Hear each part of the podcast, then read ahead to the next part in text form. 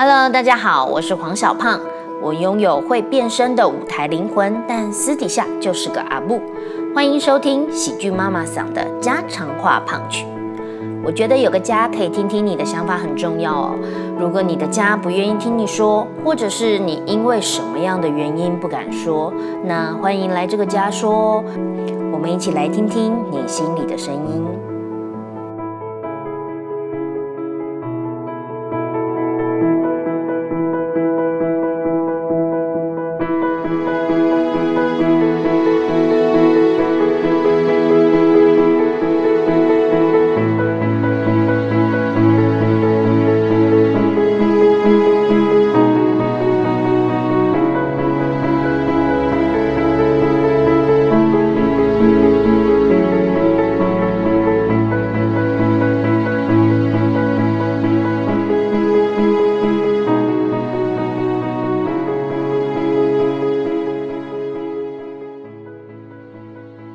大家好，欢迎收听家常话胖曲，我是小胖，我是小美。今天想要分享的议题是什么？今天想要分享的议题是因为我们前面分享了很多有关怎么教养小孩，呃，怎么跟小宝相处，然后或者是给他一些观念。可是今天想要聊的不是观念，不是头脑上面的东西，反而是身体上面的东西。啊，就是在讲说，其实我们怎么看待小孩子动这件事情。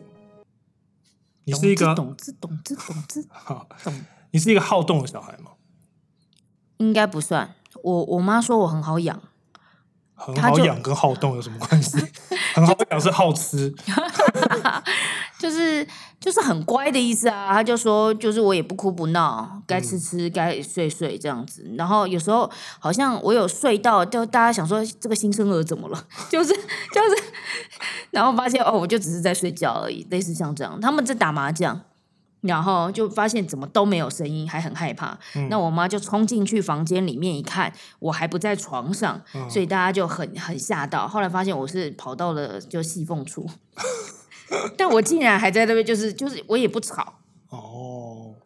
那你会小时候上体育课啊，或者是让你去上一些就是需要动到身体的课，你会喜欢还是觉得很抗拒？我跟你说，从小到大就没有怎么喜欢体育课，到现在健身还是依旧是我心中的痛。哼，为什么？就觉得很累啊！对我觉得最印象深刻的是长胸部之后，那真的很讨厌体育。嗯，因为它会晃。嗯，而且就是那个时候，就是内衣没有那么发达。就是女生好像刚开始穿都是穿少女内衣，然后好像突然间换到有肩带的时候，那个也不是多么舒服的。就是很多家长就会带着小孩去夜市啊、菜市场啊，然后挑几件啊这样子。我知道是这样啦，概念有点像是只是遮铁点用的，那大部分的时间它就是那两块肉还是在外面晃。嗯，而且呃，对我来说，我觉得我比较早发育。所以很早就觉得自己就是有多一块肉，那个感觉更不好。嗯，但是我就比较不一样，我真的是从小就是一种城，我虽然是台北人，就是一直都是台北人，然后我也没有什么呃乡下可以回去。对，对不起，不应该用乡下，就我没有那些外县市的地方可以回去，所以一直都在台北。可是我其实是蛮野的一个孩子，所以我大部分的时间，我记得我小时候做什么事情都是用跑的。就是我，比如说，就是像了你，对，怎么不像我呢？像我就是在旁边也不吵不哭不闹。我我比比如说，因为我的外婆家呢，离我家大概走路十五分钟到二二十分钟左右，然后我的祖母家呢，离我家大概就是五分钟左右，所以就有这个距离嘛。然后基本上我去这两个家的过程，一一直到可能一直到我国中以后吧，我甚至在国小的时候，我都是用跑的。所以我就是跑二十分钟到我外婆家，然后全身大汗这样子，然后也是跑二十分呃跑五分钟到我祖母家，每次都是跑这段路。所以，我我其实是从小就一种好动的感觉。有时候啊，看到一些邻居路人啊，看到我们家小宝很会讲话，很可爱，所以呢就会跟他玩，然后就觉得说哇，生女孩真好多可爱啊！偏偏我们家小宝呢。有可爱的外表，也有男生的那个好动性，他也是到哪里都用跑的。就是有很多我们的朋友啊来我们家吃完饭，然后想说，诶，我们到公园去跟小宝玩一下吧。然后都想说，嗯，小孩子我应该体能比他好。谁知道小宝呢？一到公园就很像那个有没有有一些玩偶，尽量就是尽量电池，或是它上紧的发条。就转转转转转转转，然后他就开始，嗯，一放到地上就嗯，转转转转转转转然后就可以绕着那个公园的那个玩游乐区跑个二十圈。然后刚开始你就觉得，哎，我要跟着你一起跑，跑到大概第三圈、第五圈的时候，发现他没有要停下来，只好站在那边看着他这样子一直跑、一直跑、一直跑。然后他就说：“来啊，你要追我啊，你要追我啊！”这样子。对我来说，我印象很深刻是，呃，因为毕竟我很多时候还是要工作，然后我的朋友们会来接连帮忙，就是带小孩。嗯那有一个朋友呢，就说没有问题，他很会带小孩，然后来了一次的之后，就跟我说，呃，会啊会啊，我会再来，从来不跟我约了。他他虽然就是离开之前也还是会说，就是我可以，我可以，我可以。可是后来呢，就很少联络，很害怕我抠他。但是我我其实是在动身体这件事情上面，其实有很多很多体会的，因为我觉得像我从小因为狮子座，所以我从小做动身体这件事情呢，是第一个会引起别人注意的。啊，因为你其实要在呃，比如说功课啊、绘画啊，或是在任何这些事情上面，其实你都要有一些天分。可是动身体这件事情，是你只要动起来，然后你比别人肯动，你可能就会在那个阶段就有一个比较突出的表现。所以我国中的时候就做了一件事情，就我国一就加入了田径队。然后我加入田径队的第二天，我就做了一件事情，因为我看到电视上好像跑田径的人都会剃光头，嗯，所以我国中进了田径队之后，我就一直维持着剃光头，然后就很吸引人，因为很吸引别不是很吸引人，很吸引别人的注意，所以我在学校基本上就是都是用光头，然后就会被人家呛，然后我也会呛回去。就是一直在这个这个循环的过程当中，然后会跟那个时候，因为我们学校是在呃山边，然后附近就有一间工商，就是那种呃商职，然后大家就就是比较多的不好的学生，就会就我走在路上就会过来打我的头，然后我就跟他们吵架，然后甚至跟他们打架这样子。我觉得狮子座的修复之旅真的是，就是他的修行从一开始就在奠定说如何跟虚荣拔河。欸对，然后我必须说，我的初恋女友也是这样子，就是我国二的时候就是我的初恋了。所以我的初 我的初恋女友也是因为我去参加中等学校运动会，然后就是他们是被要求要去加油的，然后我就是剃了一个光头，然后在那边就是跑田径，然后所以就听到那个台上面有一个很大的就是尖尖叫声这样子。两个虚荣人撞在一起，就看，就全场注目焦点都在你们身上就对了。对，然后就发现就后来为什么会发现他，就是因为，诶，他每天都会来我们班上找一个女同学，然后就发现，诶，他们两个走回家的路怎么跟我走回家的路是一模一样？就发现他住在我外呃祖母家的正对面，因为我那时候放学都会去我的祖母家，就他就住在我祖母家的正对面。Too much information。不想听初恋故事是不是？我在讲，没有我的初恋故事可以讲的好不好？而且我的初恋故事，诶，你还记得吗？你不是没什么记忆？话说我的初恋呢，呃，曾经跑到，就是因为他们朋友群曾经在小美小时候待的教会，所以我们自己在推敲，有非常有可能在我十七八岁初恋的时候，其实认识当时正是十二十三岁的小美。那诶，那时候我就光头啊，那而且那时候他就交女朋友了。对所以那个时候，不，带不可能，不可能啊啊啊！对，所以其实我我就说，我其实讲到这里是想要讲说，其实动身体是我呃很早的时候我用来，因为我其实那个时候脑子都不好，一直都是的，呃，应该不是说脑子不好，功课不好，就所以我其实在很多事情上面是很自卑的。可是我就会透过动身体来得到外界的注意。像我记得我国中做的最疯狂的一件事情，就是我每天跑六十圈操场，然后跑到我的指甲掀开，然后里头是黑的，就是淤都淤血这样子。然后那个时候就是因为这样，然后还有跑跑山路，所以后来我到高中我的膝盖就坏掉了。所以那个时候就是每天这样跑。可是我觉得这是一个过程，就是我透过这样动身体的那种不当，然后极限之后，我慢慢找到其实为什么我需要动身体，因为我发现我动身体的时候，我觉得心里比较容易平静下来。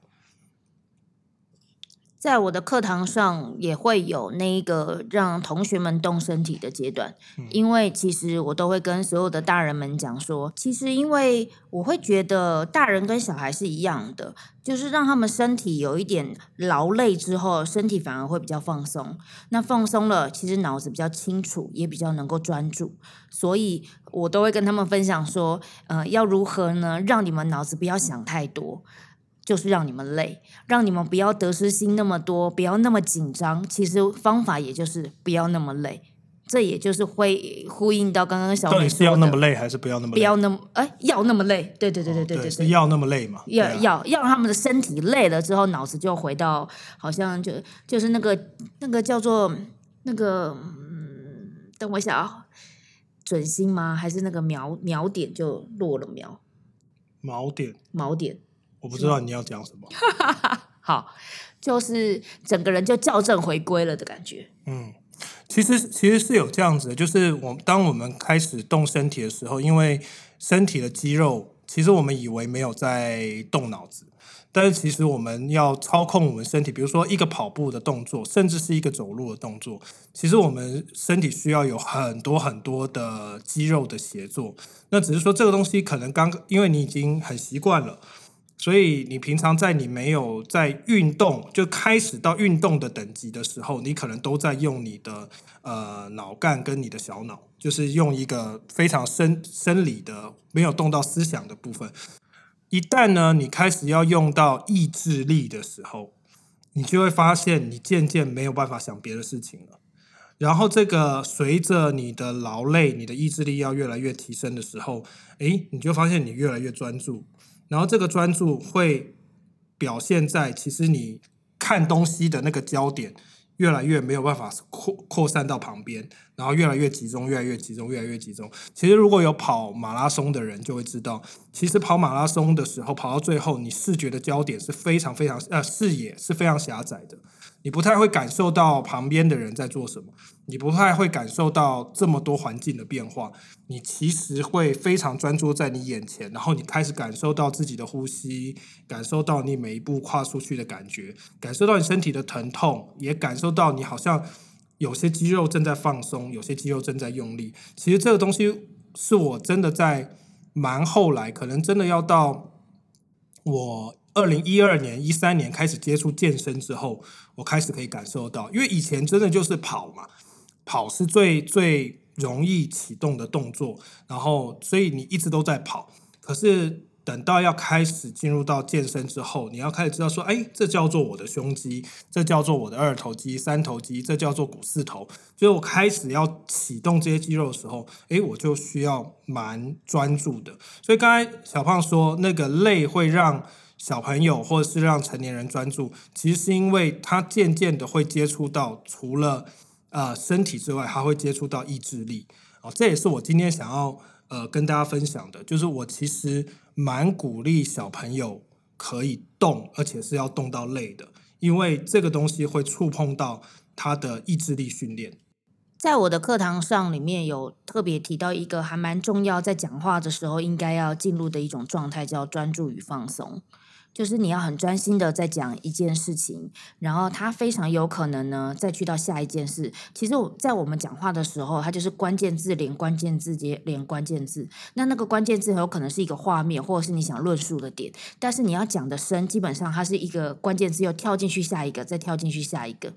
可是你你的状态应该是要很专心，同时间很放松的。可是放松很难学，专心也很难学，所以我会用一连串的，比如说让他们玩一二三木头人，让他们全身静止，去感受像刚刚小美说到的马拉松的最后的那个状态。其实你只能很 focus 的呃专注在一个焦点，可是你还是可以感。觉到风，你还是可以感觉到视线，可是那没有影响到你正在执行的这件事情。这个就是专注与放松的一种感觉。那通常呢，大人已经很久很少能够去感觉到很纯粹的专注与放松。只要他定在那边，通常都会感觉到，呃，比如说同学们正在看着他，同学们正在做了什么动作，然后他就会紧张，他的紧张呢会泄露出来，而观众其实看得到的，即便他不讲话，他只是停在那里，或者是他很用力的在在想说，我要很专心。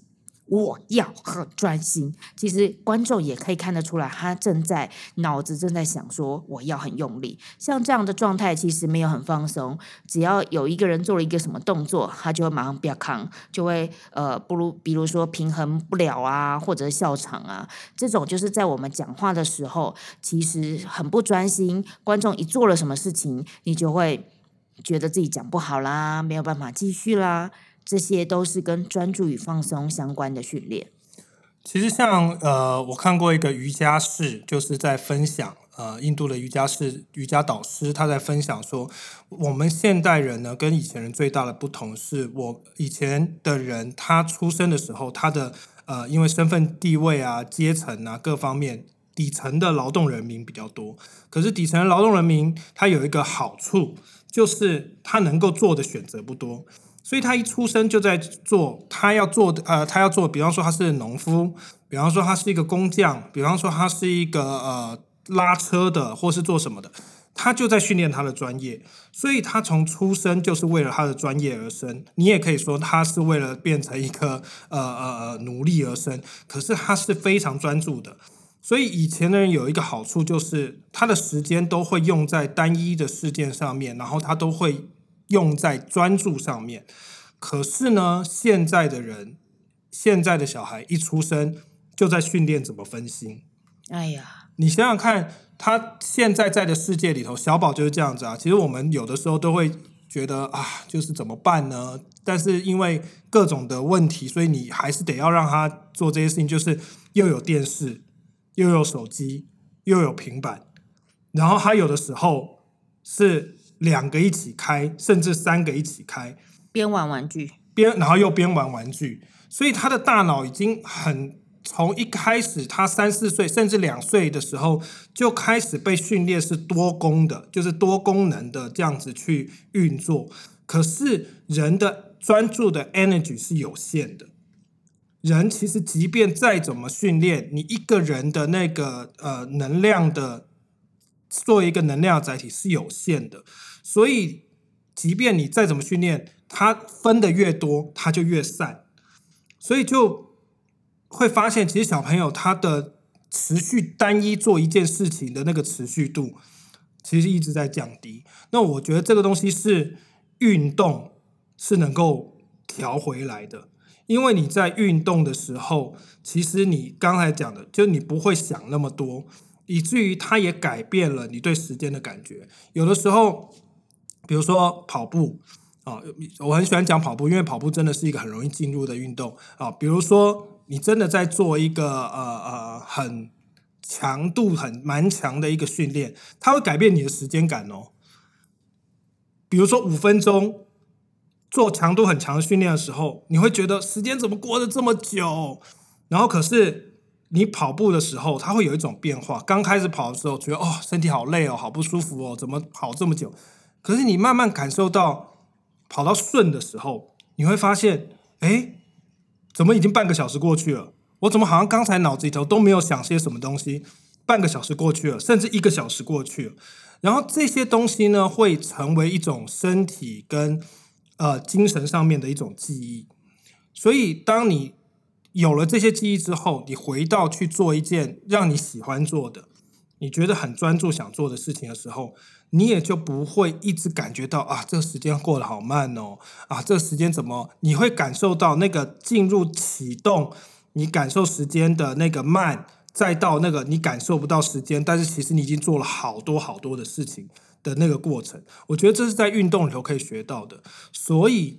其实我是非常呃推崇，就是小孩子他在发展。呃那些呃你教他语言呐、教他各种的这些技能，就是所谓的呃大脑技能之前，其实你最需要教他的是让他喜欢动身体。我觉得让他喜欢上动身体，以至于可以有那个专注的这个过程，其实是我觉得比你教他语言，给他一个英文的英语的环境，或者是给他一个什么样子游泳的技能啊，或是这些更早你可以让他感受到的那种快乐。印象中他出生没多久，我们就还蛮长花时间让他动来动去。其实一开始是这样哦，我也没有那么多崇高的一些理念，我也没有像小美感受那么多有的没的，因为毕竟我就是从小很乖的那一种孩子，就不喜欢动嘛，哈。可是呢，呃，我心里就是想的很单纯，让他就是呃去运动的话，晚上呢他就会比较好睡。结果发现，他越去运动，他越去外面刺激，他就越来越磨练了那些技能，所以就变得越来越清醒。他变成一颗比较大的电池，对，然后越来越好睡的就变我了。我现在十点半就整个人就是已经哦不行了，真的不行了。他的体力真的太好了，不是不是应该要放电吗？怎么怎么储电量越来越好？可是我觉得这也是因为小宝大概从呃去年大概他还不到三岁，才刚刚满三岁的，应该说刚刚满三岁的时候，我们就开始让他上一个全脑开发课程。然后我都记得我们第一天陪他去的时候，老师就讲一件事情，老师说，呃，蛮多看起来过动的小孩，呃，真的去检查的话，他不一定真的就是有那一个过动症。其实就是他对动的需求比较大，然后老师就用一个比喻，我觉得蛮贴切的，就是便当理论，就是有的小孩他其实就是要吃比较大的便当，所以他没有吃饱那个大的便当。比方说，他就讲一件事情，他说有的小孩溜滑溜滑梯，他只要坐着溜，他就已经很满足。因为他的那个刺激感已经够了，那个速度感对他来讲已经是一个很害怕、或者是已经哦好刺激好刺激了。可是有的小孩喜欢倒栽葱的溜，他需要倒栽葱的溜的那种刺激，才让他感受到哦，这是我要的，这是我舒服的。这也是有的人他就是喜欢坐云霄飞车，就是喜欢坐海盗船，就是喜欢自由落体。他本身他的大脑就喜欢接受这些刺激，所以对他来讲，那是一个要吃比较大量的便当。所以如果他没有吃饱这个便当，你把他拉回做静态的时候，他根本坐不住。他等于他的这个大脑的需求一直没有满足，所以他一直叫饿。然后他，你好不容易把他压制去睡觉，所以他这种小孩在睡觉之前都会大哭，因为他有好多 energy 需要释放。然后你把他压制，他去睡觉，他第二天他还是有这些需求，所以老师就说，那你不如让他就是超过你想象的去动，动到他觉得够了。其实几次之后，他自己会有一个调节。就他过累，他也会调节；他不够，他也会调节。但是因为你没有给他这个空间去尝试，所以我们去上那个课呢，小宝就有呃这个动态课一个小时，然后静态课一个小时。常常我觉得他上完动态课之后，我听到老师说他静态课的那个表现都会很好，因为他就会很专注，他可以知道，他可以静下来听老师在讲什么。所以我我我觉得在城市里的小孩有一个呃小缺点，就是能动的那一个空间真的不大。尤其是你说啊，即便我们有公园啊、有河堤啊、有这些东西，可是因为你在城市里头，你接小孩下课了，都已经是六点多了，然后晚上吃完饭做什么，还有好多事情要做，所以其实他能够动的时间不多。可是你如果在呃比较乡下，你真的是门打开，它不用不用去一个遥远的地方，你门打开就是山，就是海，就是可以奔跑的地方的时候，我觉得那个会差蛮多的。所以就是听完那个检测，那个老师说他的便当量要大，我们就换到有大公园旁边的房子了。那个大公园真的蛮重要的。嗯然后疫情就来了，所以导致你知道吗？疫情一来呢，公园也没有用了嘛，不敢出去了嘛。然后他又需要这么大量的洞，所以我就在家里准备了四五公分的柔道垫，就是让他在家里可以蹦蹦跳 跳。然后我们还要帮他做那个家里的游乐园。就是把椅子啊、桌子啊、沙发啊全部都挪位，变成一个游乐场，然后他就可以在上面就是跳啊、爬啊，然后钻钻啊，然后做各种。然后你跟他讲哦，你达到了，所以他的你就会觉得哎，他有好多的动作。我我在网络上看到一个朋友的小孩，然后他已经是可以大概六岁吧，他已经可以做很多跑跑酷的动作了。哦，对，好适合我们家哦。就是他可以去抓吊栏杆，然后呃，我知道有一些好像台湾有些健身房呃是可以让你这样做。它其实跟我们自己，它跟我们自己家里做的那个其实是一样的。它其实也是垫子，然后呃栏杆，然后什么全部排在一起，然后就让小孩在上面跑，在上面运动。现场无法想象的朋友，你就想象你在当兵的时候，大概就那个意思。啊，对，五百障碍啊，对，就做一个 小的、小的五百障碍场这样子。对啊，嗯。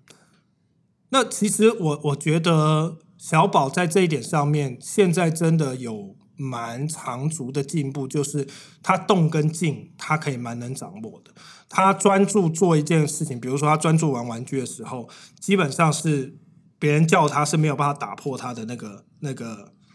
领域，他也会瞪你哦，他会瞪你哦，就是他真的很专注做一件事情，然后他动起来的时候也不会跟你随便随随便便就说我好累哦，哦我不想要回家了，哦呃我不想我要回家了，他不会这样子，他其实是很他可以像。呃，周末啊，他可以在公园里头，或者是在在他可以跑的地方，可以两个半小时、三个小时跑到全身大汗，然后整个人就是好像掉到水水里头一样那样子。我觉得这是很好的，因为因为我觉得这是非常健康的一件事情。你还会希望他可以有什么样子的课程吗？其实对我们来说，因为我们的观念。这一块是是是相同的，我们会很舍得让他去动来动去，所以呃，可能我们没有优先的安排什么语言课啊、上英文课啊什么之类的，我们想要优先安排的都是运动的课。那对你来说，你会想要安排他做什么？我觉得其实我最想要小宝的是他在他的成长过程当中可以找到一个动跟一个静的兴趣。我还是回到，呃，我之所以会在后来找到那个一个 balance，其实是因为动变成我的兴趣，而不是只是用来吸引别人目光的一个手段而已。呃，就是怎么动身体，其实会让我的身体觉得舒服，所以我跟我的身体相处的方式就是动它，然后我也找到一个静态的兴趣，比如说对我而言就是看书跟写作。然后我觉得在这件事情上面，你真的会，因为这两件事情都会让你回到那个专注的状态。所以其实你说我会想要让他上什么课，反而是让他来挑选的。比如说他在探索兴趣的这一段时间，诶，他想上一上桌球课，我觉得其实是可以让他去上一下桌球课。他想上一下羽球课，就去上一下羽球课。他想要呃踢足球，诶，怎么都是球。他想要游泳，他想要。这些，甚至他想要去呃爬山，像我也有朋友，他是专门就是会让他的小孩去上一些生态探索课，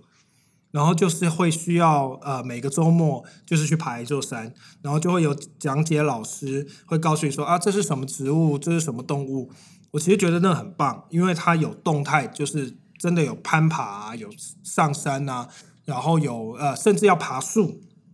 有这些动态的，但是也有知识的，所以我我常常会觉得说，其实到最后还是回到小宝自己觉得什么东西是他喜欢的，然后他喜欢，他选择，他坚持，然后渐渐变成这个东西就是他的习惯。那我会觉得说，这个东西可以陪他陪很久很久，比我们去好像给他一个技能哦，我们期望他在这件事情上面做得好的这个期望。这种自发的动力会让他可以走得更远。大方向我们大概都是这样想的，但是每一次每个阶段都还是会有一个阶段性的，比如说让他去做什么，嗯。像是呃自己的口袋名单有云门舞集的课程，小云门啊，然后还有呃跳跳床，跳跳床、体操的课程，因为那真的就是在我们家旁边，每次，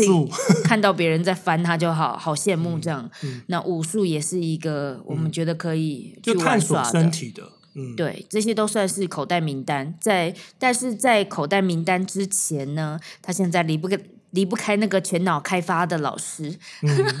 他好爱那个老师哦。嗯。因为我觉得那个老师给了他很多正向的肯定，也是因为我觉得那个环境真的让他呃蛮被信任的，所以他也蛮敞开，就是把自己每次去就是好好的去让他放松两个小时啊、我觉得专注就是刚才小胖讲的，其实专注可以让人很放松，而放松其实帮助人很专注。所以像现在这样的大方向，我们其实是蛮想的。至于我来说，我对于动的需求没有那么大，我知道那是什么感觉，然后我只能就是呃花钱逼迫人家逼迫我动。这也是一种方法啦，因为我知道我的表演生命或我的健康状态必须要依赖我动起来，所以我会强迫自己，即便我心里面可能有阴影吧，始终觉得运动是一件很磨人的事情。那呃，所以我没有那么享受在运动状态的我，可是我可以有一个类比的感觉，就是呃，因为我可能我们回归星座，虽然现在不是一个星座特辑，但是双子座的我呢，有一个也是比较活泼状态跟比较恬静状态的我，呃，一直在做拉扯。那其实活泼状态就是我在舞台上的样子，恬静状态就是我私底下就不讲话的样子。那我觉得两个的我，我都需要。我不会说我一直就是死不讲话，就是喜欢这样子。没有，我其实非常需要舞台。可是需要舞台的同时，我也很需要自己一个人独处的时刻。那只要我自己能做好平衡，其实我也没有去爱到别人，那我也会对自己感到满足。所以，其实终归来说，你得知道自己是一个什么样可以校正回归的一个状态吧。我觉得还是回到一件事情，就是我们讲了这么多集，都还是会希望说，小宝可以透过各种的方式来认识自己，呃，认识自己的兴趣，认识自己的身体，认识自己的呃大脑在思想在想些什么，他重新去想自己的价值观是什么，什么东西对他来讲是重要的。我觉得这些过程都是人成长很必要也很宝贵的过程。它是自我探索，也是自我发现，然后也是自我成长的一个部分。话说啊，我们曾经有让小宝去上那个，就是像芭蕾舞那种漂亮的课程，就是会穿蓬蓬裙啦，然后会有钢琴老师在旁边带伴着他们，就是唱歌啊、跳舞那一种。呃，事实证明效果不彰啊。其实发现那个效果不是说。不是说呃人家上的不好，是我们家小孩呢，就是没有要照规矩来。嗯，他他会对于那个音哪个音乐点哪个节奏要蹲下要起立要把手他是创作者，对，他就是要会他会自己有很多的自己，他现在也会啊，就是我们都有录一些影片，就是他会自己唱一首歌，然后给自己跳舞。他反而没有那么喜欢，就是一定要有一个固定的歌，然后对，然后一个固定的 动作，然后配合一群人跳舞。他不是这种，solo 的一个人，对他一直都是 solo 的一个人。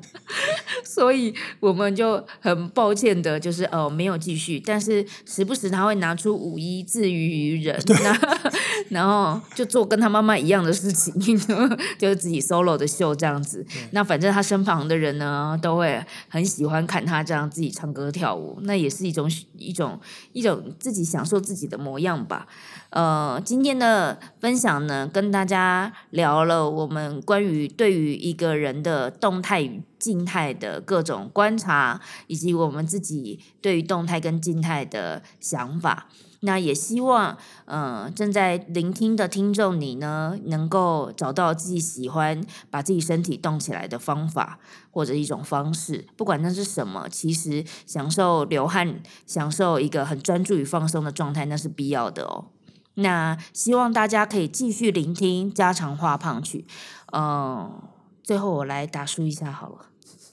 喜剧妈妈嗓幽默表达学》六月二号已经正式上架喽，希望大家可以在博客来购买一下，或者是也可以到实体的书店，基本上都有上架。那里面呢，关于要怎么样运动的事情啊，只字未提。但很多关于说话、对对对对表达，对对对对对对，有有稍微讲到，其实运动对身体好了，然后就结束了。